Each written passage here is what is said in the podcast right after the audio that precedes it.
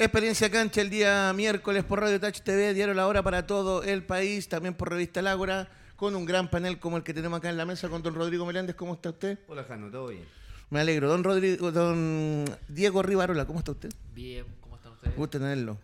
Gusto tenerlo. Don Mauro Pozo. Contento nuevamente estar contigo y, y que esté nuevamente Sebastián, que le fue muy bien allá en su torneo internacional. Felicitaciones, Seguida. Lo mismo le decimos. Don Sebastián Rocco, ¿cómo está Muchas gracias. Aquí No, estamos recuperándonos. ¿Recuperándonos? Sí. Ya, muy bien. Me alegro mucho ahí que, que haya estado bastante bien. Hoy día tenemos un programa bastante intenso con, con- con un invitado que ya está por entrar, que es don Jorge Guerrero, director de desarrollo del fútbol de, de la NFP. Mientras lo esperamos, pues no sé si ya habrá entrado el Mati con... con que- salud, ¿entró? Ah, entró, pongámoslo de inmediato nomás. pues. Hola Jorge, ¿cómo estás tú? Jorge Guerrero, director de desarrollo técnico de la ANFP. Un gusto que estés con nosotros en Experiencia Cancha en el día de hoy para todo el país. No, muchas gracias. Feliz de estar con ustedes en este programa. Jorge, vamos de inmediato para que aprovechemos el tiempo. Eh, hay una película muy famosa, antigua, de Michael Douglas, mi querido presidente, no sé si la viste, que actúa con Michael Fox, donde en una de las escenas más importantes al final de la película, eh, Michael Douglas le dice a Michael Fox que para ganar una elección es muy eh, uno la puede ganar sembrando el miedo, sembrando el susto, y con eso puede generar adeptos porque el otro supuestamente lo está haciendo mal. Uno cuando habla de los desarrollos de las faltas de cosas del fútbol chileno pareciera que toda la culpa es de la NFP. ¿Están así? ¿O hay muchas cosas que se hacen y no se visibilizan? A ver, eh, es normal que haya una crítica, es normal, y todos lo hacemos, ¿ah? Eh, yo, yo creo que, que todos vivimos en una crítica porque a todos nos gustaría que las cosas fe- sean mejores, y eso es, es lógico. También es normal que, que desconozcamos las cosas que pasan. También estamos viviendo en una era donde, donde las cosas malas se, se agrandan mucho, las cosas buenas se invisibilizan, y hay muchas cosas buenas que, que se está haciendo. Eh, y, y la verdad es que, por lo menos en el, en el área en la que me toca estar, eh, es mucho el trabajo que estamos desarrollando y, y muy bonito. Entonces, es lo que, lo que tratamos de hacer. Después, evidentemente, se necesita de los medios y los medios necesitan de que la gente lo quiera mostrar eh, o lo quiera ver para, para que esto se sepa y, y se conozca. Pero son muchas las cosas muy bonitas que se están haciendo, por lo menos desde el área de desarrollo, que, que es la que, la que me toca a mí y que, que, que son muy interesantes y que yo, me- me- la verdad que cada vez que me invitan a un programa o algo así, voy feliz porque, porque en definitiva creo que estas cosas se tienen que conocer, se tienen que saber, más allá de las elecciones, más allá de cosas políticas, porque es importante que sepamos que se están haciendo cosas por el, por el fútbol chileno. Es importante que nos cuenten qué están en estos momentos, antes de que entremos acá con, con el panel a las preguntas, porque de repente no se sabe, y tú también dijiste algo muy importante, que es querer mostrarlo. De repente a mí me ha tocado por otra actividad de fútbol joven, muchas veces cuesta que sea noticia la actividad, más fácil que se replique una pelea de, de- de gente que participa versus lo bueno que se hace. ¿En qué están en estos momentos? ¿Y para qué proyecto están apuntando para el 2023? Sí, a ver, nosotros hace, hace algo así como dos meses, en un congreso integral del fútbol, eh, lanzamos el programa o el Plan Nacional de Fútbol Formativo, que se llama Gen Chile. Entonces, básicamente todo lo que estamos haciendo hoy día es el desarrollo de ese, de ese plan. Es un plan a 17 años, es un plan que nace este año y la idea es hacerlo a 17 años y que tiene mm, eh, varios pilares, cinco, eh, que son muchas cosas, pero tiene que ver con todo un área competitiva, con todo un área de formación de formadores, con un área tecnológica, con un área de selecciones menores, evidentemente juveniles, eh, y, y en particular eh, estamos en, esto, en estos días haciendo no solamente nuestro campeonato, que es un campeonato bastante grande, uno de los campeonatos más importantes del mundo en el fútbol formativo en cuanto a inversión y en cuanto a, la cantidad de recorrido de los clubes, en cuanto a, la cantidad de partidos. Nosotros hoy día estamos a cargo de algo así como 200 partidos cada fin de semana, tenemos 45 clubes en 13 categorías diferentes entre masculinas y femeninas, eh, por todo Chile, desde Arica a Puerto Montt. Eh, por lo tanto, no se sabe tanto. Es obviamente que cuando un árbitro no pudo llegar a uno de estos 200 partidos, se sabe de ese, partido y no se sabe de los otros 199. Pero bueno, en eso estamos en el campeonato habitual. Pero aparte de eso, estamos haciendo toda una parte de desarrollo. Eh, por ejemplo, lanzamos el año pasado, fuimos el primer país del mundo en lanzar el programa FIFA Football for School, que hoy día están 17 países, países como, como Francia, como Kenia, como Tonga, eh, eh, Perú, Paraguay, eh, bueno, en distintas partes de- de- de todos los continentes ya. Eh, pero Chile fue el primero en lanzarlo, lo lanzó la región de O'Higgins y ahora lanzamos la segunda región la semana pasada, que fue la, región de Valparaíso. La semana pasada certificamos a 64 monitores comunales, que son profesores de educación física de colegio, por un sistema, por una metodología FIFA, para que ellos lleven el fútbol a las clases de educación física. Y ellos son monitores que tienen que llevarlo a las distintas comunas, en este caso a todas las comunas, incluyendo eh, Rapanui y Juan Fernández, pero todas las comunas de la región de Valparaíso, para que se hagan clases de fútbol dentro de las clases de educación física, con la idea de masificar el fútbol y llegar a, todos los rincones del país. En este caso estamos hablando de 160.000 niños entre 8 y 12 años a los que estaríamos tratando de llegar dentro de la región de Valparaíso. El 9 de noviembre, eh, estamos hablando de un par de semanas más, vamos a lanzarlo en la región de Coquimbo, con las 15 regiones de, con las 15 comunas de, Coquimbo, eh, y así, vamos a ir haciéndolo por todo el país. Y además de eso, estamos haciendo una competencia importante que, bueno, que lo, hablaremos quizás más adelante, pero, pero que es llegar a las regiones también en las competencias de las categorías más chiquititas, porque nuestras categorías 8, 9, 10, 11 y 12 solo se juegan en la zona central y estamos tratando de ampliarlo a todo el país.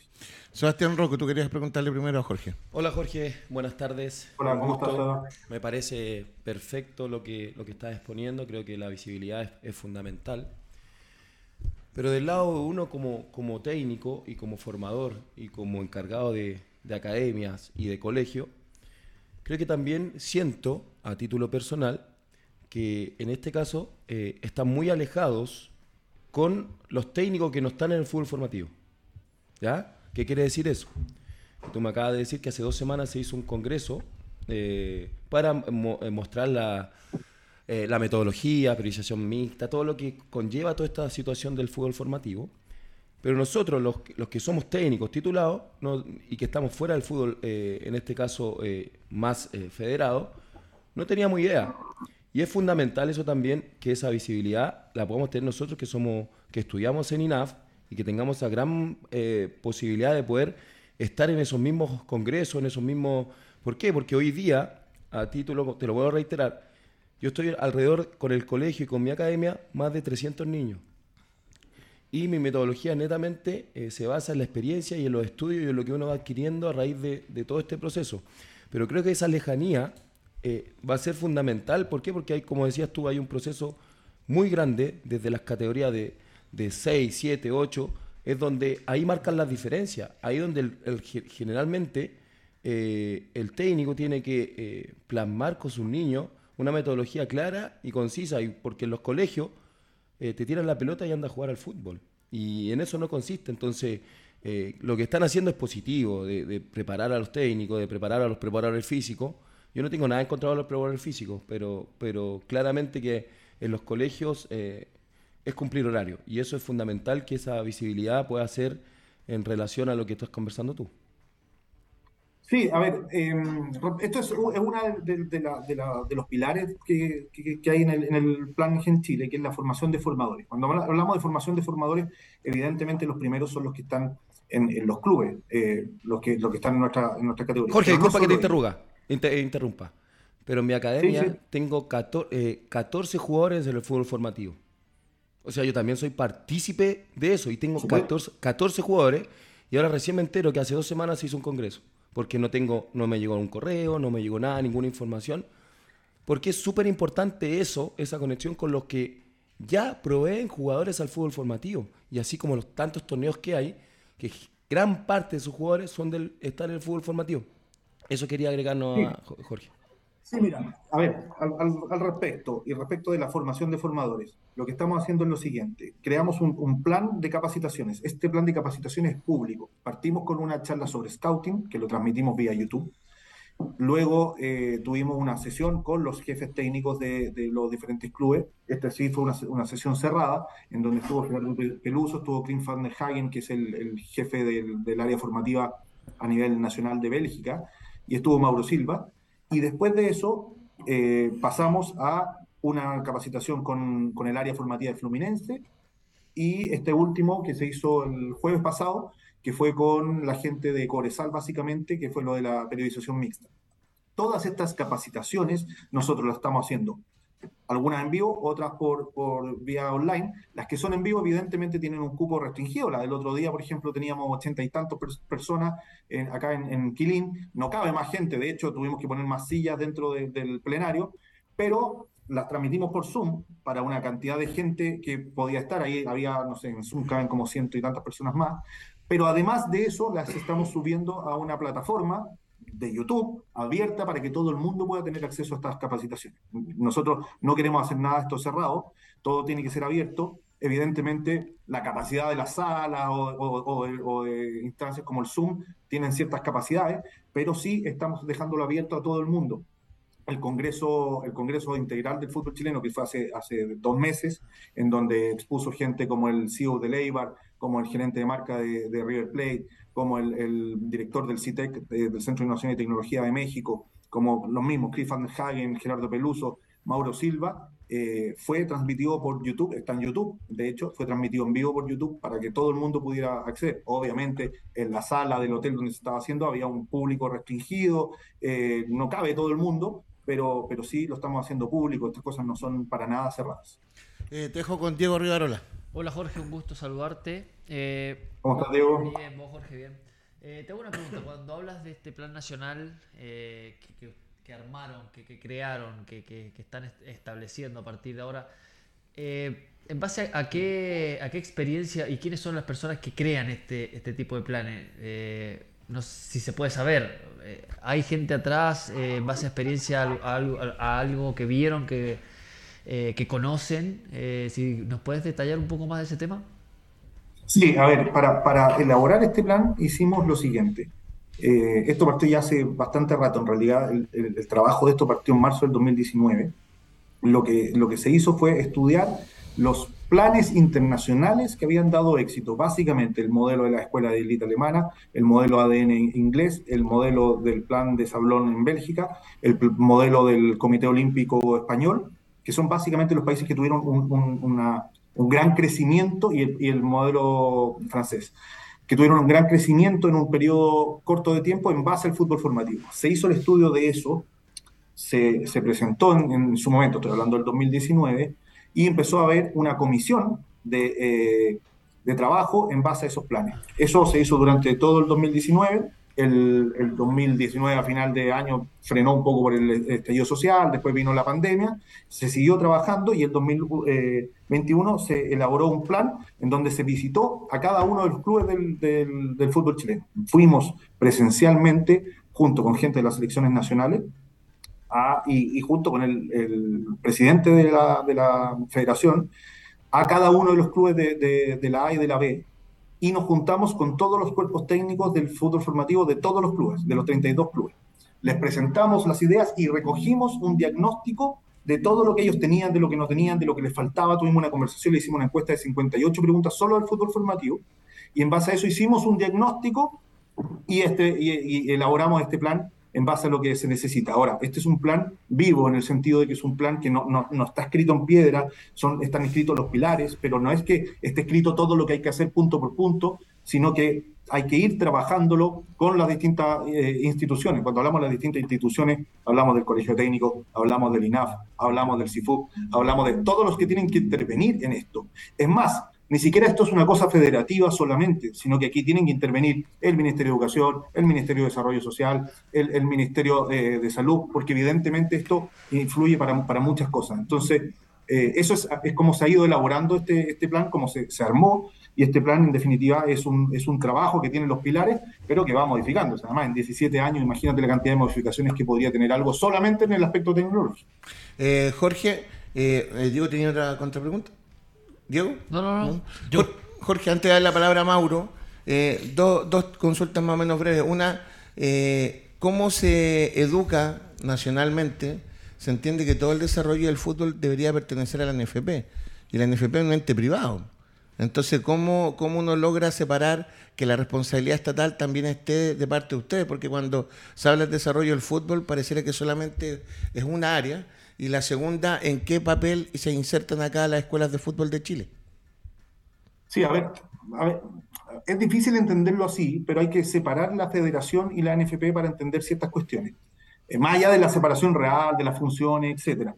Pero en esto hay que funcionar estrictamente como, como federativo. De hecho, nuestros campeonatos ya son federativos porque tienen algunos clubes como Boston College, Recreativo Puerto Varas, eh, Colina o Colchagua, que no son clubes ANFP. Entonces nosotros ya hemos ido incorporando equipos que no son ANFP a nuestras propias competencias. Pero además estamos encargados de cosas que son estrictamente federativas. Por ejemplo, hay un torneo que se llama eh, Evolución con Mebol, que son las antiguas ligas de desarrollo, que es un torneo exclusivamente para colegios y escuelas de fútbol que nosotros desarrollamos y que nosotros llevamos a los campeones un torneo en Paraguay, porque lo que buscamos es a través de las escuelas de fútbol llegar a, los nuevos jugadores, en este caso son categorías sub-13 masculina, sub-14 femenina y sub-16 femenina. Entonces, eso lo desarrollamos nosotros. Por lo tanto, lo primero que hay que entender es que esto viene de la federación y no desde la NFP, más allá de que muchas veces seamos personas que cumplimos doble función, pero esto es estrictamente federativo. Por lo tanto, ya, ya estamos hablando de, otro nivel. Pero además de eso, estamos conversando, tenemos un convenio con el IND para establecer lo del FIFA Football for School, lo de las antiguas ligas de desarrollo, que es este torneo de escuelas y colegios que yo estoy comentando.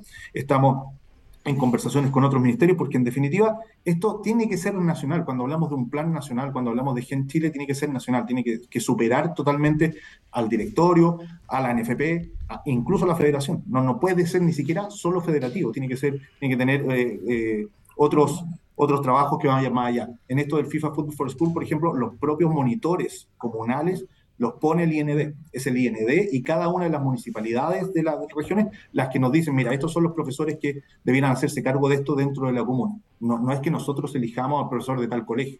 Nosotros sí llevamos a gente del INAF para capacitarlo, a gente de algunos de nuestros clubes para capacitarlo y a los técnicos de las selecciones nacionales para las capacitaciones. Pero, pero quienes son capacitados son puestos por el Estado finalmente. ¿Cómo estás, Jorge? Mauro Pozo te saluda, un placer. Eh, Mauro. Bien, bien.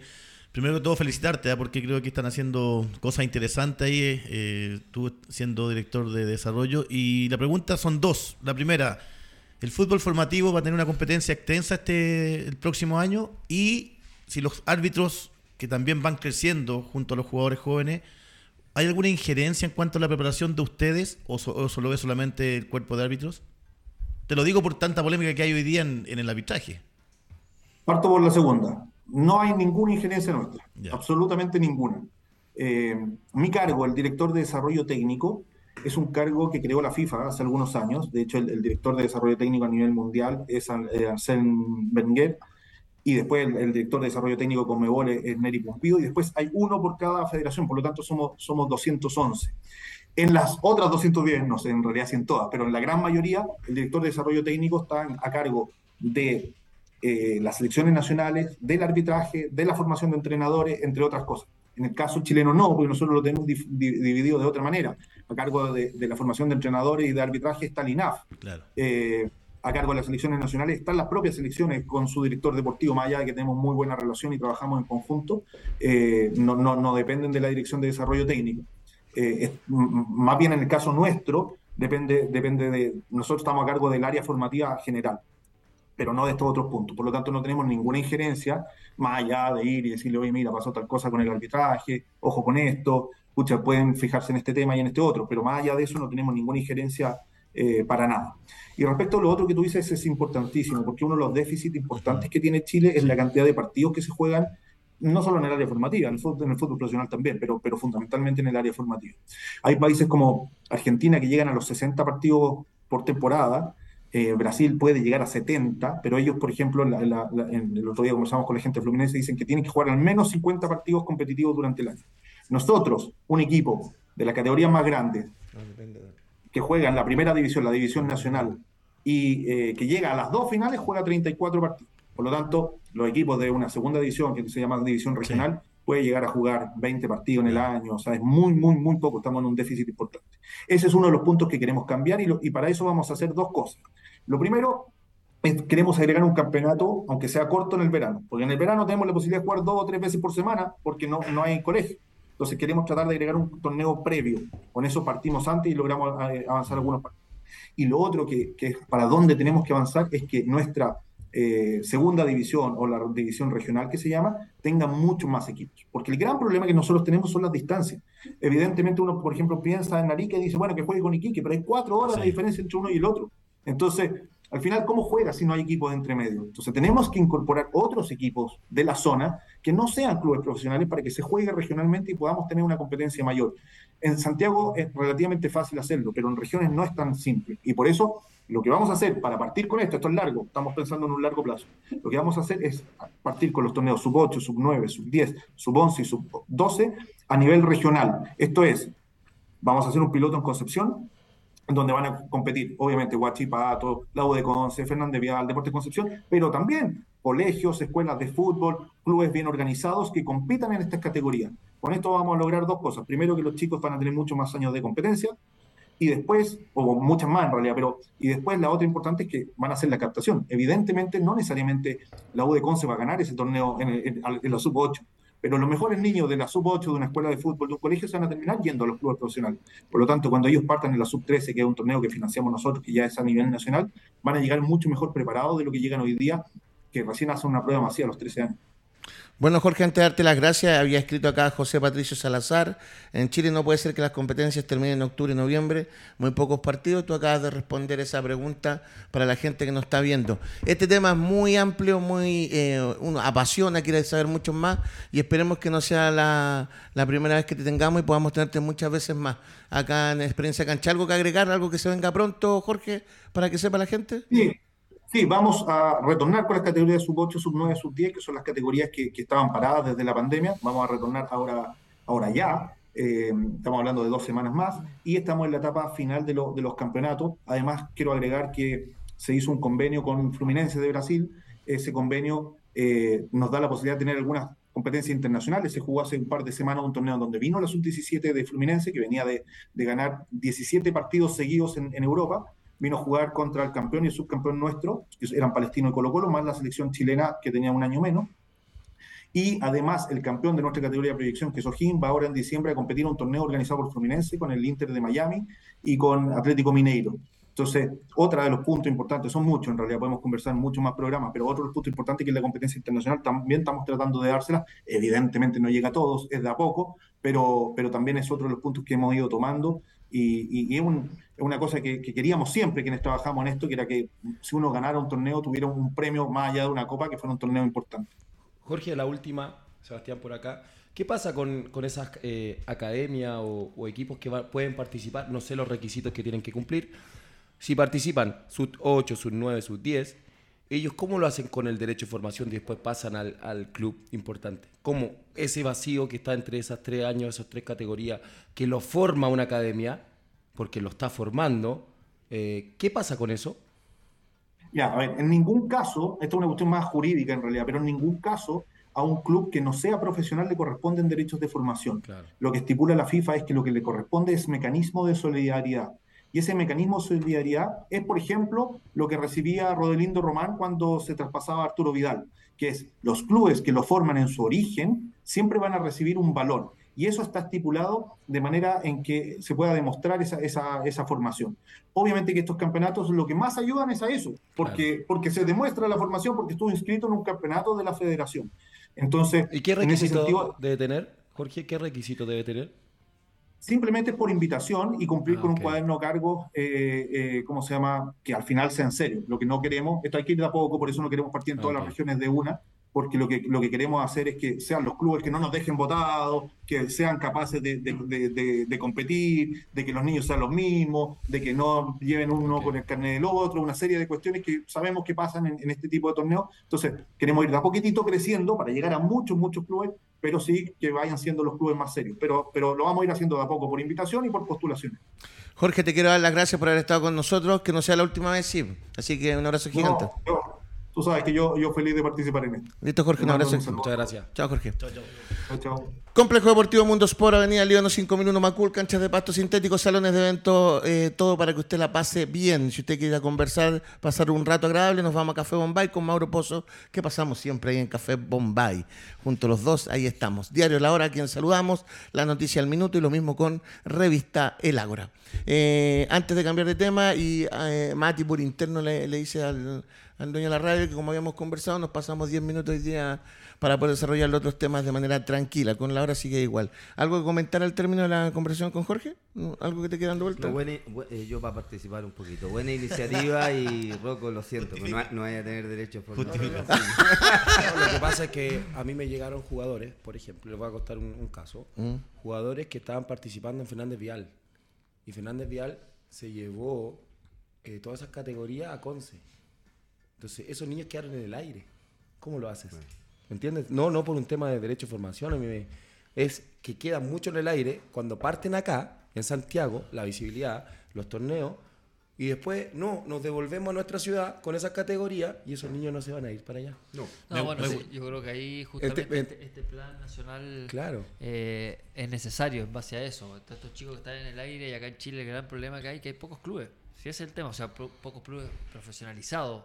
No, hay mucho de barrio, muchos clubes medianamente armados, escuelas de fútbol, pero eh, hay poca competencia para los jóvenes. Entonces, efectivamente, yo me encuentro una muy buena idea esta que, están haciendo y ojalá se intensifique y, se lleve a cabo de la mejor forma. Gran tarea para las escuelas de fútbol de ser bien seria en lo que en lo que dicen y que lo practiquen. No, y lo que dice Jorge es importante, o sea, en su momento en tercera división se propuso hacer por zona y en el norte muchos equipos eh, dejaron de participar a mitad del torneo porque no tenían los, recursos, para viajar. Exacto. Ahora que antes estaba Mejillones, escuela de pero, Pero, imagínate que los papás en esa categoría, ellos se tienen que poner la mano en el bolsillo y comprar a veces la indumentaria pagar los viajes, las cosas. Se autofinancian. Se autofinancian. Y la otra buena pregunta hiciste, porque desde que yo me retiré del INAF todavía no me invitan ni siquiera a un curso ni a una o, a lo que sea. No, a lo que me, sea. No me ha llegado un correo. No sé, yo soy alumno fundador del INAF y nunca me han Es que por eso el tema, o sea, buena fundador, pregunta Jorge. Pues llegaron ustedes. Que ayer, los retazos. Ayer, ponte tú, yo vi el tema de la NFP, eh, que invitaron a los gerentes deportivos en este caso. Eh,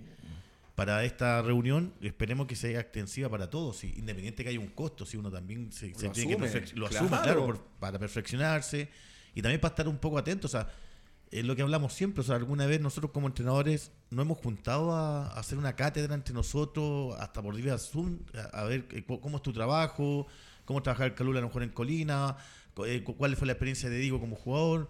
Y así vamos sumando. O sea, yo creo que hoy día somos muy egoístas nosotros los entrenadores, que dicho sea de paso, está el colegio técnico y está la Jefuch, que pero se hace difícil compartir, yo creo que todo. Pues imagínate que el colegio técnico, tú, no sé, puedo estar equivocado, me pueden corregir. Si tú eres parte del colegio técnico, no te asegura ir a ver los partidos siendo técnico. Igual tienes que, en algunos casos, tienes que comprar el ticket de entrada, entonces, siendo, no hay beneficios para el técnico, no hay un, lo que decía Ahora recién no puede ser que la escuela o las academias vayan a competir internacionalmente y los clubes acá no lo hagan. O sea, también hay una problemática en eso que bajar eh, las políticas deportivas, que nunca nombró política deportiva. Entonces, bajar la metodología que ellos quieren bajar hacia los clubes y hacia las divisiones menores y a los colegios, pero eso no te lo... ¿Quién lo va a hacer? Eh, terminó el programa, te digo quién. Eh, pasamos al título de Colo Colo, Rodrigo. Eh, eh, tu podio, muchos hablan de podio, hubieron jugadores muy importantes en el título de Colo Colo. Me molestó cuando dijeron deslucido partido Colo Colo con Coquimbo, hizo lo que tenía que hacer, salir campeón. ¿Cuál es tu reflexión de la campaña de Colo Colo? Lo hablamos acá antes, era muy difícil que se le escapara el título a Colo Colo y el último partido creo que ganó con autoridad. No sé quién habrá dicho del lucido triunfo de Colo Colo, sabiendo también que enfrentaba, enfrentaba perdón, a un Coquimbo complicado, que tenía la obligación de ganar también por la situación que está viviendo. Entonces, si bien yo creo que más allá de puntos altos, de que vamos a coincidir que Lucero fue un gran aporte, ¿cierto?, de, durante toda la campaña de, Colo Colo, creo que el complemento, el funcionamiento de equipo... Eh, hubieron a veces que tuvo bajas importantes y que quienes entraron y suplieron estuvieron a la altura. Y creo que fue el justo ganador, el, equipo más regular eh, durante, durante todo el año, por eso obviamente se queda con el podio. Lucero fue el que más te gustó, Diego, ¿hay alguno que, que, que tú, dije, tú digas, este es el jugador de Colo Colo que, me encantó durante el torneo? Bueno, yo, creo que Lucero fue un, pilar fundamental, eh, fue encontró los goles que que es difícil encontrar hoy día y, bueno, como lo, tuvo Católica con San Pedri, creo que Colo Colo lo tuvo este año con Lucero, pero me parece que elegir un podio en Colo Colo es difícil. Eh, hay varios estandartes que han sido muy importantes este año en Colo Colo, desde Cortés, eh, desde la dupla de centrales, ni hablar de Suazo, Pavés creo que es un, torneo muy correcto y de ahí nos vamos para arriba, en su momento lo que hizo Solari hasta que se fue y por supuesto Lucero. Creo que el podio está entre, todos esos jugadores, a lo mejor si me tengo que quedar con dos o tres, Lucero, Pavés y ahí la pelea entre Cortés y, Suazo, yo creo que creo que encontró una columna vertebral muy sólida y desde el juego, desde lo mental y lo encontró tempranamente y, también encontró un campeonato en el cual creo que no tuvo un rival un rival muy al acecho, un rival muy a la altura. Eh, Colo Colo fue prácticamente durante todo el año muy superior a todos los, er, a todos los equipos eh, y eso un equipo como Colo Colo lo siente, lo sabe y bueno, terminó jugando, ganando con, tres fechas o tres fechas antes y, con cierta comodidad, me parece. Yo creo que Colo Colo incluso estos últimos partidos le costó, porque le costó ganar, pero le costó ganar porque mentalmente yo ya sabía que estaban a pasitos nada más, estaban a pasitos. Y creo que hoy no, este año no hubo un, equipo que estuviera a la altura y, y Colo Colo encontró una solidez que fue muy difícil de, sostener para otros equipos. Mauro, a, la son de las palabras de Diego, eh, gran tarea para los otros equipos del 2023, ¿eh? porque uno ve si terminando el campeonato y empezaran dos meses más, eh, yo no dudo, yo no creo que sea tan fácil cambiar esta realidad a lo que tiene Colo Colo si no se desarma y mantiene el entrenador. Aníbal Mosa hablaba de 3 millones de dólares, imagínate, en Argentina paguen o no paguen y en Brasil son cerca de 50 palos verdes que y por parte de abajo lo, lo que ellos asumen en cuanto a contrataciones. Pero va a ser importante hoy día eh, si va a seguir los técnicos, si Quintero ya lo ha dicho, que tiene, tiene proyecto con Colo Colo, está armando el plantel, pero si llega una propuesta yo creo que la, va a pensar, porque él mismo ha dicho que el año más está de selecciones, es lo propio para Damián Muñoz y, y, el técnico de Jaime García, pero todavía queda el partido de Palestino, que todo sea por porque van a jugar Copa Libertadores, pero Palestino le queda el partido con Antofagasta más los que quedan. Perfectamente los puede alcanzar, entonces eh, va a ser difícil esa propuesta de cómo encontrar esa realidad. O sea, Quintero decía que hace rato él quería traer a, Lucero, hasta que lo trae. Y llega y mira como casi 20 goles en todos los torneos que, jugó. Eh, pero para mí el jugador más destacado, voy a dar el premio Calule Meléndez, Pavés. Me encanta. Desde que llegó creo que le cambió el medio campo. Así como Carlos llegó en su momento con Borgi, creo que él le dio una estructura, un orden, liderazgo y era el sostén futbolístico, ya sea para Gil o para Pizarro para el que, o para Fuente cuando jugó, pero para mí fue uno, uno siempre alaba los goles, el trabajo de Lucero, de Solari cuando estuvo, de Gil, que fue determinante tal vez en algunos, en algunos partidos porque su irregularidad en los últimos momentos fue bastante expresiva. Pero cierto que mm, para mí fue Pavel el jugador destacadísimo en todo sentido. Mira, coincidimos. Así tiempo ¿Ah, coincidimos. Milagro. Ya. Lejos, A mi parecer, creo que eh, lo más destacado fue la solvencia defensiva de Colo Colo. Eh, no estoy hablando de un jugador específico porque creo que, cuando, cuando defendió Colo Colo lo defendió de, buena manera, partiendo de la base de, sus delanteros. Y que ha demostrado después la estadística, 16 o 17 partidos sin que le convirtieran gol. Es el equipo con menos goles en contra. Claro, es determinante eh, Cortés, también es determinante los centrales. Entonces la parte defensiva en sí de Colo Colo creo que funcionó mucho. ¿Por qué? Porque eh, tenía un Lucero que le llegaba una y te cerraba un partido y terminaba ganando 1, 2-0 y, y, cerraban, y cerraban el partido. Creo que defensivamente el equipo creo que funcionó muchísimo. Creo que eso es lo que más destaco y, y, dar nombres por nombre. Creo que todos tuvieron en su momento un pick en, dentro del torneo. Eh, a lo mejor paso un poquito más bajo de lo que uno está acostumbrado a ver. Pero de ahí en, en más creo que Colo Colo a nivel nacional creo que marcó mucho la diferencia. Pero si tú vas, como lo conversamos hace una semana o dos semanas, eh, en análisis completo, creo que no es bueno. A mi parecer. ¿No es bueno qué cosa? El año de Colo Colo. A mi parecer. ¿Por, por qué? Por... Eliminado Copa Libertadores en primera fase. Eliminado en primera fase Sudamericana. Eliminado de Copa Chile cuarto de final. No me quedo pensando. A mí, a mi parecer. Es, una discusión. Eh, a mi parecer. Para algunos, para algunos eh, efectivamente. y más como llega a Copa Libertadores con todos los puntos que tenía. Para con algunos, todo. Para algunos, claro, para algunos, por ejemplo, algunos hinchas eh, que están acostumbrados a que su equipo esté siempre arriba y salga campeón, efectivamente puede ser poco un torneo. Pero claro, para otros que dice, bueno, pero estamos tan mal que salir campeón eh, tampoco era, no es tan malo. Entonces, claro, hay un debate ahí. Un debate- hay un debate interesante. ¿Por qué? Porque al final tú empiezas a analizar. Tú, tú no, no analizas O sea, solo el torneo. O sea, si, si- a ver, si, si hablamos de cualquier año normal de Colo Colo, eh, sin duda que la base es salir campeón. Es O sea, la- es la base, es desde. Es ¿Siete desde. años? Es ¿Siete verde. años son que no salía campeón Sí, Colo-Colo? no, y veintitantos de un torneo largo, ¿no? Cinco. y de torneo Eh, largo. eh, claro, es, es desde, ¿no? O sea, uno el es- desde. es- es para los equipos grandes es el desde, ¿no? Para la U, Católica sobre todo y Colo Colo es el desde. Tenés que salir campeón, es lo que Sí, uno tiene aspira. la obligación. La Tiene la obligación. Y después, bueno, ojalá salir campeón y después hacer una buena copa, que yo creo que, que Colo Colo la hizo. La copa futbolísticamente buena, me parece que en resultado al final no fue tan bueno, pero la Copa Libertadores, si no, no nos olvidemos tampoco. O sea, compitió. Compitió. Sí, compitió. Me parece que compitió.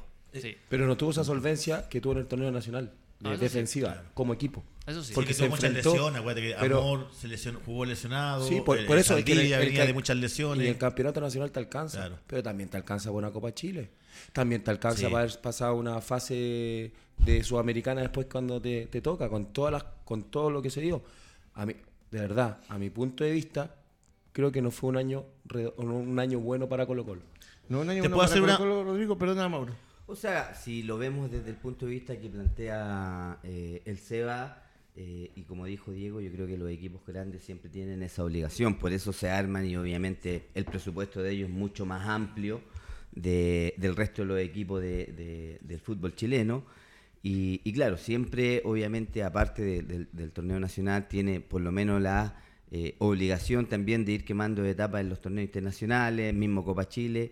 Y lamentablemente, claro, eh, a Colo Colo no le alcanzó, pero también hay que señalar, eh, a diferencia obviamente del nivel de nuestro fútbol chileno, eh, compiten con, con los mejores de Sudamérica. O sea, no es fácil. y los presupuestos versus ahí, eh, a lo mejor Colo Colo es mucho menor que muchos. No, pero en Copa Chile no podía Ah, no, en Copa Chile sí, obviamente, pero eh, Copa- eh, vamos, Copa- vamos a Libertadores y Sudamericana. En, Copa Libertadores tuvo para competir. Sí, compitió, Tuvo- compitió, lamentablemente en, en base a resultados al último no se le dieron. Creo que tuvo muy buenos partidos y vamos a coincidir todos el, eh, cuando se la farrea, entre comillas, un poco en, en Perú, porque si gana ese partido obviamente estábamos De hablando mejor de otra hablando- fase. Porque, porque como dice Diego, como decís tú, cómo se estaba dando todo el torneo, porque Colo Colo viene una- de una lamentable del torneo pasado de haber perdido el título en la última fecha, por todas las condicionantes, COVID, todo lo que en- engloba. Sabíamos que iba a pelear el título este, este año, lo sabíamos. Lo sabíamos que iba a pelear el título, pero sí que no iba a tener una, una participación en los otros tres torneos tan deficiente en resultados. Porque comparto que hubieron partidos muy buenos de Colo Colo. Pero en resultados, después tú, en un año más, tú empiezas a analizar, ya no, no se acuerdan cómo jugó Colo Colo, se ven los resultados. Y para mí no es un año positivo para ellos, porque creo que mínimo debe haber ganado una Copa Chile o una pasar una fase de Copa Libertadores. Eh, ¿Por qué? Porque tenía plantel para eso. Mauro. No, no, que te quería aprovechar el nombre del programa Experiencia Cancha, lo de Diego. Cuando él jugaba en el Chaco era muy distinto los movimientos después en la U, producto de que la Ribey, gran temporada, eh, hoy, hoy día Lucero, goleador, San Pedro ni hablar, pero ellos no venían de buenos antecedentes anteriormente, pues digo. Ellos creo que explotaron nuevamente o se reencantaron con el gol. ¿Son distintos los juegos? eh, bajo tu experiencia, porque en el Chaco tú eres distinto a como jugáis Sí, después U. es que tenés distintos espacios. Distintos espacios. En un equipo grande tenés pocos espacios y muchas veces hay ciertos jugadores que, que una de las virtudes que tienen es saber leer los espacios y por eso triunfan en equipos grandes. Eh, en equipos chicos generalmente te- el equipo que es más grande te viene y te busca y te deja más espacio atrás. Entonces vos como delantero, si tenés una virtud, tenés muchas más posibilidades, más allá, claro, te enfrentás a rivales sí de, otra categoría, eso es verdad. Pero te, tenés cierto, eh, cierto más espacio y ahí eh, está otra de las virtudes que también tenés que saber aprovecharla. Pero me parece que la diferencia en los equipos chicos, o sea, en, la- en los equipos grandes, es que efectivamente cuando un jugador logra entender eh, en, est- en estos pocos espacios la forma de jugar y, te- y, y- y- y generalmente cuál es la ventaja que tenés en equipos grandes, que tenés generalmente buenos jugadores. Entonces, si vos tenés buenos jugadores y lees la, la jugada, interpretás cuáles son los movimientos que tenés que hacer, se te puede hacer mucho más fácil. Pero claro, hay jugadores que no están acostumbrados a jugar con poco espacio y son tremendos jugadores Y y, les cuesta mucho. Les cuesta mucho. El, el- el ejemplo que das también se puede dar que de, de equipos con que no están en la línea A de nuestro fútbol. Hoy día cada vez cuesta que jugadores que vienen de los equipos un poquito llamados más bajos lleguen y sean titulares o generen cosas como en los equipos grandes, como antiguamente, no sé, pues hablaba Diego, pero yo... me- Los yo delanteros ñublenses, pues, los tres. Claro, o sea, la tarea si llegan a otro equipo, efectivamente, O- si o- son y ya estaban capaces... en otro equipo. O sea, bueno, ¿Te Aravena no jugó mucho en Católica. eh, Bartichotto, cuando volvió a Católica. también. Nosotros pensamos que iba a ser determinante en Católica, ¿no? pero algo pasó ahí. Tuvo no que sé. salir. Pero algo pasó nuevamente. mejor, Seba. Pero por no eso le te daban digo, minutos, no- entonces, no, tenía es que- continuidad, es no lo ahí- citaban. Es que ahí va, es otro punto. Estamos hablando de los jugadores que van al equipo a, a poder tener minutos y demuestran que están preparados, vuelven nuevamente y no le dan los minutos que corresponden. Mira el caso Entonces, ¿cómo- Palacio. Tuvo que cambiar técnico para reencantarse y hoy día ya siete goles. Pero Palacio siempre hizo goles todos. Sí, pero, pero jugó en equipo bien, grande. pero está bien, pero ¿por qué no? Jugó en Peñarol. ¿Cuánto influye pero- el entrenador pero ahí ¿por qué en Unión, en? Unión marcó muchos goles y la uno? es fundamental el técnico. Es fundamental. En reencantar al jugador, en entregarle esa confianza, entregarle a lo mejor ese descanso o ese aire que, necesitan algunos en los equipos grandes. Porque hay jugadores que llegan a equipos grandes y lamentablemente no están a la altura y como no están a la altura, no aguantan la presión, no aguantan la, la presión tanto de estar demostrando dentro de la cancha como la presión externa de estar en un equipo grande. No es fácil. Eh, y, y creo que por ahí eh, está la clave del técnico, de poder reencantar a ese tipo de jugadores y que hoy día lo está haciendo, en este caso, yo creo que, que la U con algunos jugadores, de- entregándole esa, esa confianza. No sé por qué en otros equipos no, no lo hacen, porque para mí, si Montes tú le, le enseñas a jugar un poco más y le das más minutos, lo más probable es que sea determinante en un futuro. Pero si juega un partido Imagínate, medio tiempo, Tapia y Monte y por- sacaron a Bartichotto. por eso te digo, entonces, ¿cómo tú, cómo tú evalúas eso? Porque Esa Es una Bartichotto, muy buena pregunta. porque Bartichotto tiene más condiciones, o sea, ha demostrado más condiciones que Montes y que Tapia. Pero acuérdate cuando debutaron esos dos. ¿Pero qué pasó? Era muy distinto. Pero qué, por eso digo, ¿qué pasa? Esa es una pregunta que no la podemos ¿No contestar será el nosotros. colectivo también que no andaba bien? Pero también El trabajo en equipo. Para ir cerrando ahí el ítem de Colo Colo, ¿cuál es el gran mérito de Gustavo Quinteros para ti, Rodrigo, para este título de Colo Colo?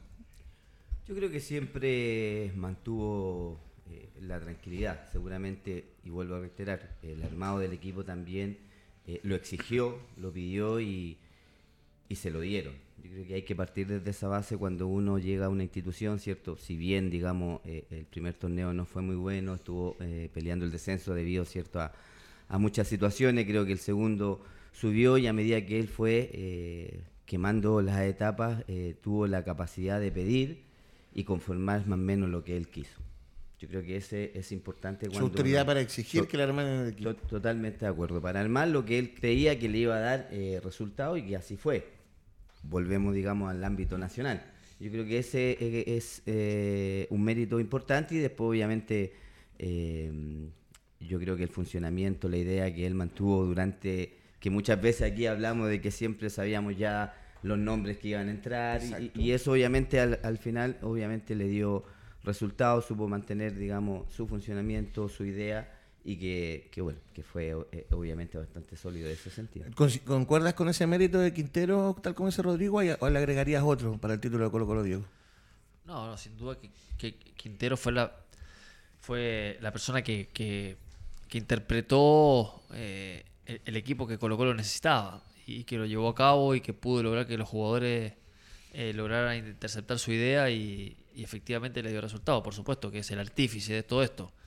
Eh, cosa que el año pasado le había costado. Eh, pero claro, él, yo creo que él este año sabía cuál era la falencia de Colo Colo, pidió un par de jugadores y, esos jugadores efectivamente le dieron resultado. Entonces yo creo que ahí hay un, mérito sin duda de Quintero y, bueno, también sigo sosteniendo, yo creo que también fue un torneo para mí un poco bajo de nivel eh, de rival, entonces creo que se le hizo mucho, un poco, un poco, no mucho, un poco más fácil a Colo Colo porque fue el equipo que encontró rápidamente un funcionamiento y, una solidez. Y no hubo otro equipo tan, tan tal vez en, en el primer semestre Unión y Curicó y Ñublense que estuvieron ahí, pero eran, eran equipos que, que, que, creíamos que podían hacer algo más, pero todos sabíamos en el fondo que, que no, y no les iba a alcanzar. Eh, y sobre todo estando Católica y la U tan, tan lejos últimamente. O sea, sobre todo en este torneo Católica. A mí, dale, Rodrigo. Para acotar un, un- un- algo más, eh, si bien fue el equipo más regular y el otro día lo hablaba con mis hijos, eh, y me hicieron saber, digamos, porque siempre estamos conversando de fútbol, de que fue el más regular, pero ojo, no le ganó ni al segundo ni al tercero. Sí. Buena observación. Que es una observación importante. Entonces, cuando Ellos hablamos son- ellos de son que. los entrenadores, tu hijo parece, bueno. Sí, para que veáis que, eh, para que, veáis que hablamos de fútbol. En- en- en- no, eh, a lo, al- al- a lo que quiero llegar, entonces, cuando hablamos de regularidad, esto es todo el año. Exacto. Porque si hubo eh, equipos que le hicieron, entre comillas, fuerza, fueron los equipos que vienen después, que no les logró ganar, ni de local ni de visita. Que es un ellos- desafío para la última fecha de Quintero. Bueno, ganar la Ñublense. Eh, entonces, ojo, ojo con eso. Yo creo que el ser regular siempre es importante y no es fácil. Eh, Mauro, ayer estuvimos acá en Mundo Valladar en el programa y decía ahí lo, lo que conversábamos antes, 3 millones de dólares para Colo Colo, 100 millones de dólares ya habían equipos brasileños que tenían de presupuesto. Eh, ¿Tú crees que puede influir en algo a Quintero si no le traen a los jugadores que, ellos, que él necesita para este año? ¿Poder dar un paso al costado o acá es su ambiente, su zona de confort Chile para Quintero y ya quiere estar acá?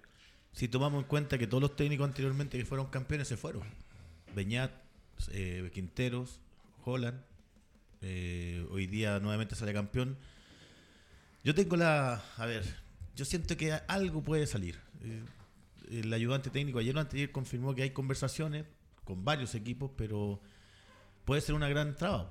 Eh, más pensando en que torneo de Copa Libertadores es muy distinto a, a lo mejor a una Copa Sudamericana que uno lo puede ver en Melgar o Independiente del Valle, que después de- fue el que salió campeón, con presupuestos acotados, pero con un trabajo establecido por, por el tiempo. Melgar lleva el mismo centro delantero hace más de 7 Sí, años. y, que es cuesta. y uno dice que no, juega en la altura, pero hay que sacar Un provecho. equipo- po. Entonces, yo creo que todavía puede, puede correr mucha agua bajo el puente. Yo creo que Quintero perfectamente puede dejar Me- Colo Colo producto de, de alguna otra oferta. Pero no, no, no, no va a ser fácil su, su salida, perdón. Yo creo- tengo entendido, 400 mil dólares su- tiene una cláusula. Pero no es mucho. po. pero tiene una cláusula que no deja de ser. No es que él hoy día tenga la facultad de decidir, decir, ¿sabes qué? Me llega esto, me voy.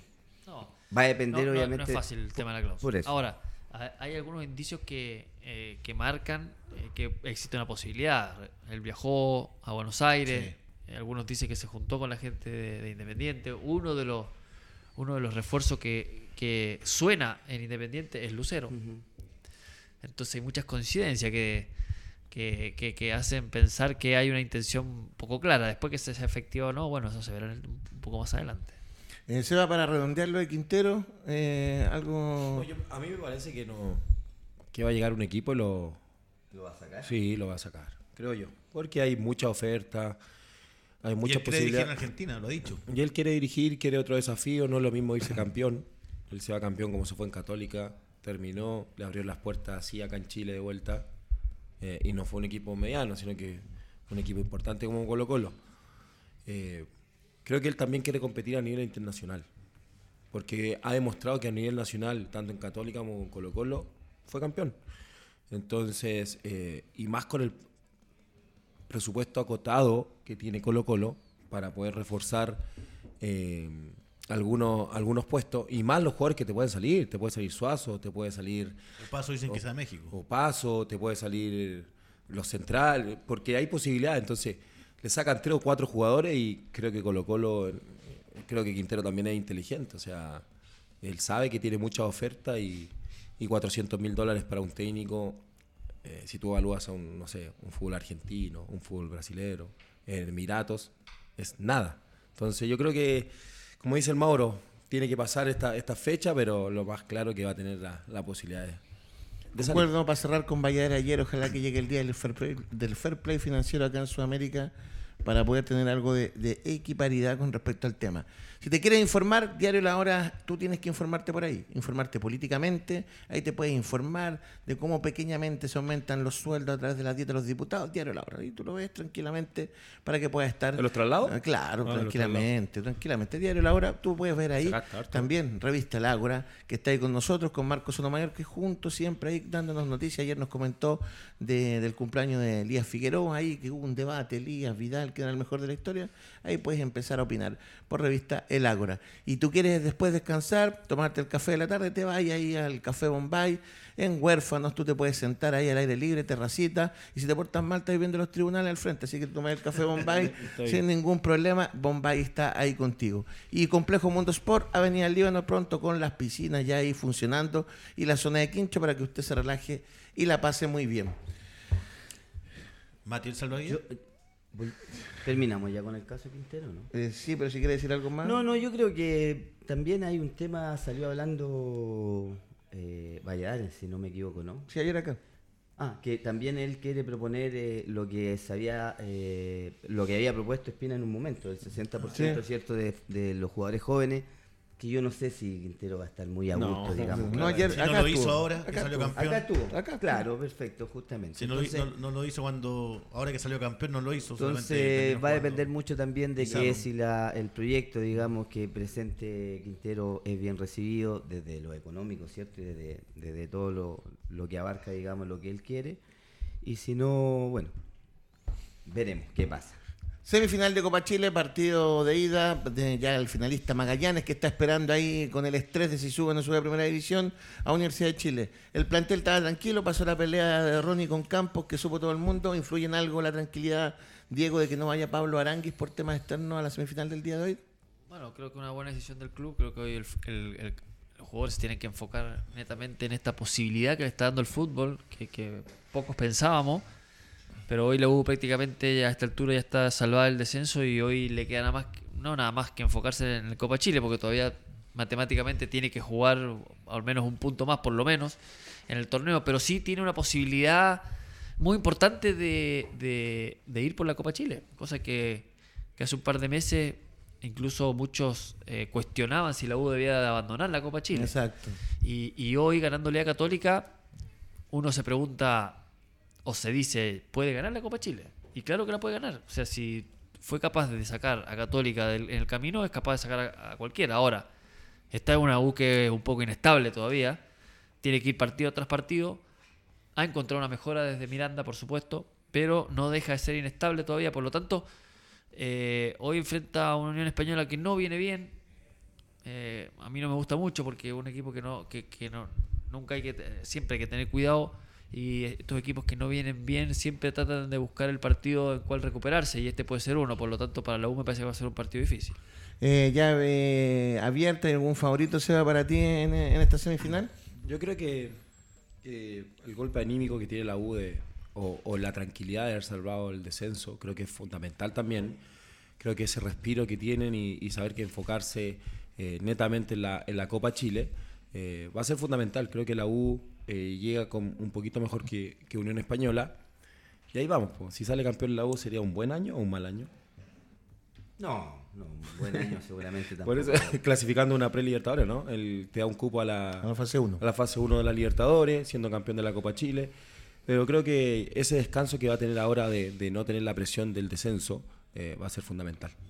Eh, Mauro, Partido con dos equipos muy irregulares, eh, que han cambiado técnicos.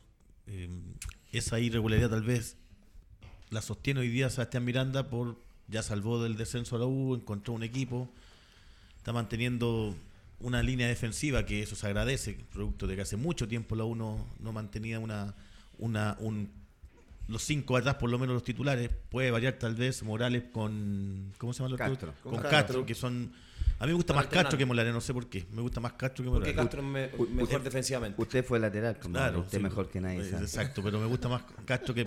Pero de ahí hacia arriba, eh, alternado, ya encontró, creo que en, en el Palacio, el hombre que, que él quería determinante en los momentos oportunos.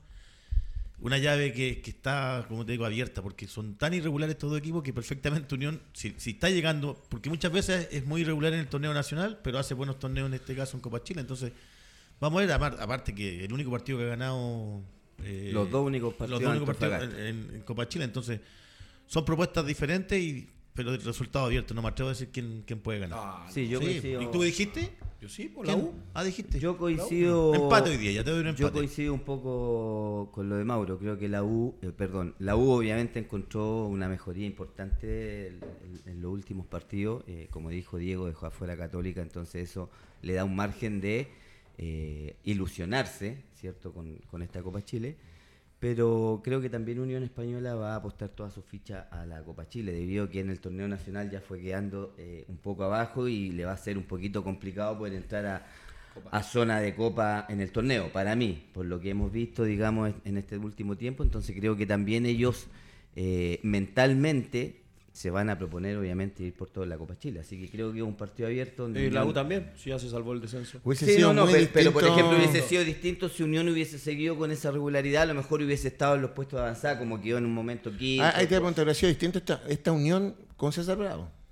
Sí, sí, o- obviamente él ya tenía una idea clara donde le venía dando resultados, después bueno, por X motivo que uno eh, no logra entender, fue, fue cambiado y que, que, bueno, que le ha costado a, a Canales, digamos, poder eh, mantener esa solvencia, pero creo también que, is- que viene haciendo una buena Copa Chile, a lo mejor está apuntando todo un poco eh, para clasificar de esta manera la Copa, entonces creo que es un partido donde ambos equipos se juegan muchas cosas, te la la, jugaste U, por- la U también. No te la jugaste por ninguno, igual que el Mauro. Empate, te dije yo. Unión. Empate. El, vamos a hacer un. eh, Estamos trabajando en producción para saber cuánto influyeron los cambios de entrenadores este año en los equipos cuando fueron sacados. Pues tiene el caso, por ejemplo, ícono el de Fernández Vial, donde salió Claudio Rojas y faltando dos fechas vuelve Claudio Rojas San Felipe. a tomar lo que tiene en San Felipe. El mismo Unión, Unión. en la U que sacan a Miranda, que ya había sacado a Escobar para traer a Diego López. Y así tú empiezas a ver un eh, Marini en La Serena. En La Serena. Entonces tú Que se fue ahora. Que se fue ahora. Entonces uno empieza a ver y- y No es lo mismo irse descendido que te echen dos fechas antes, ¿no? Yo no Dos entiendo fechas- esa. Yo no entiendo. No, no, se fue, Sí, me parece. ¿no? Mauro, Claro. eso te pido, no, pueden ser por lo que dijiste las ¿Se- cláusulas. ¿Se fue él o lo sacaron? No, ¿De me quién? parece que se va él. ¿De quién? él. ¿De Sí, quién? ¿De quién? Marini, creo que se va él. Sí.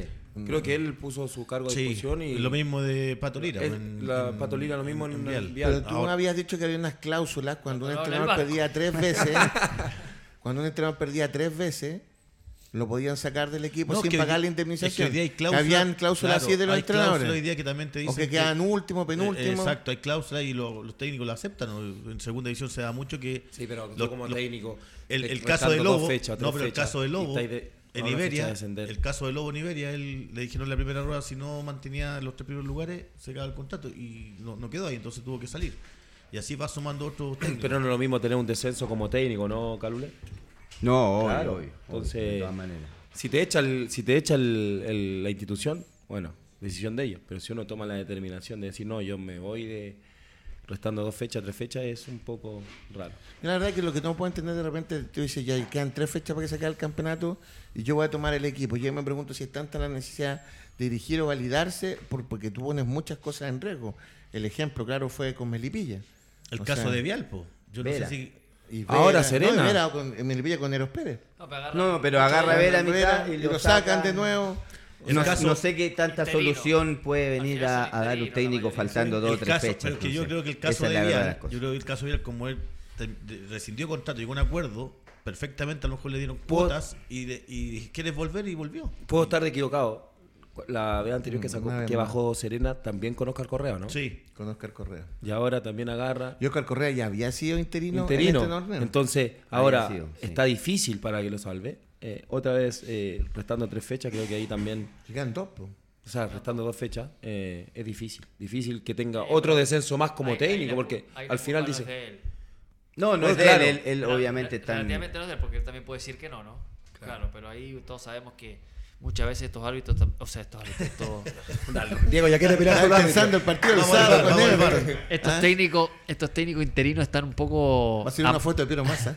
amarrados, están un poco amarrados a, a las decisiones de los de arriba, los De del club, de la institución sí. y la institución a veces todos sabemos que no actúan de la mejor forma en esta en esta circunstancia. A mí me gustaría la consecuencia, sí, porque por ejemplo hubo una molestia de parte de Unión porque se reprogramó el partido con la U, pero no salió en ninguna parte que Unión jugó con seis titulares, o sea, sin, sin seis titulares menos con Antofagasta, que está peleando el descenso. ¿Cuándo se hace Y eso? ganó Antofagasta. ¿Cuándo vamos a ver el Entonces, resultado de ganó Antofagasta, seis titulares menos de Unión. Entonces uno podría haber dicho, oye, viejito, vamos con el tema deportivo. Entonces pasó absolutamente colado Sí, no, no corresponde. Y ahora Colado. tiene pendiente el de con, con Palestino. con Palestino también. Entonces, ojo que si le dan solamente los, los tres puntos por perdido, ya Antofagasta depende de él para salvarse. Justamente. ¿Te fijas? Entonces uno de repente como que dejan pasar las cosas, los reclamos y quedan así Y no se están dando cuenta el daño de lo que están haciendo ellos mismos. Entonces de repente hay que mirar eh, el completo el... no, y ahora se va por- la discusión va a estar en Serena, que dice que los puntos se los tienen que quitar. Lo de co- consiguieron No, con Unión. No, no, no. eh, claro. no, no, con los, los de Palestino. Los de Palestino que llegaron, o sea, Van a ser de Palestino, pero ya no le influye a Serena, porque ya depende del Antofagasta con el triunfo ante Unión. Con el triunfo ante- claro. Por eso, pues entonces ya está con dos partidos en, en- en discusión. ese partido y el que con, con Palestino. Pero No, no, sí. no, pero el de, el de Unión ya no tiene discusión. No, pero, No, pero, eh, antes éticamente, yo- eso me refiero. éticamente Ah, ellos lo expusieron. Sí, sí, Éticamente, sí, perfecto. éticamente, éticamente, éticamente. Bueno, veremos hoy día el partido. Eh, la única formación que salió fue la Universidad de Chile con dos cambios del- de la formación que ha tenido en los últimos partidos. Va a Campos, eh, Contreras, Va a campo al final. Contreras, eh, eh, no Domínguez, lesionado, Domínguez, Casanova, eh, Andía, Seymour, con Israel Poblete, Osorio Asadi. Y la Está suspendido Emilio, Emiliano ¿Quién? Emanuel Ojeda. Ah. y arriba Ronnie con. Pero Parra. Con Parra no puede jugar. No juega de campo. Y no había consecuente, dijo en su momento que. Con- clásico, con po. Católica, dijo. Católica. con Católica era nomás. Sí. Ah, no sé, posición sí, del entrenador. po. Dile a Miranda, ya, Yo soy entrenador, pues yo no, no- no me meto en los equipos. Unión no está nada confirmado, solo que vuelve Piñeiro y tiene ahí parte de los jugadores que Vuelve no un gran jugador. Buen jugador Piñeiro. La verdad que es un gran aporte al fútbol Sí, chileno. Muy buen sí, jugador. sí, sí. Está peleado el señor Rocco hoy día. No. ¿qué Es que está en Argentina, no, hace dos semanas que no venía. Pero- ¿Compraste más de que- alguna cosita, no? No, nada, nada, nada. Nada, Acá ni un chaverito. Salí ni un para atrás. chaverito. Salí para atrás. Reversa. Mm. Eh, te lo advertí. Dale. Eh, Mati, en los controles, quiero darte las gracias por haber estado con nosotros. Don Mauro Pozo. Un placer, gusto. nos vemos. Nos vemos. Don Sebastián Rojo. Nos un vemos. gusto ¿Cuándo nos vemos? Mañana. Mañana. Don Rodrigo Meléndez, Un gracias. gusto poder compartir siempre con este panel. Y gracias. Y don Diego Regarola, un gusto Un tenerlo, saludo, un como siempre. Saludos a Marcelo Andrés Gutiérrez que nos escribió. Esto fue Experiencia Cancha para todo el país. Que estén súper bien. Nos vemos. Chao.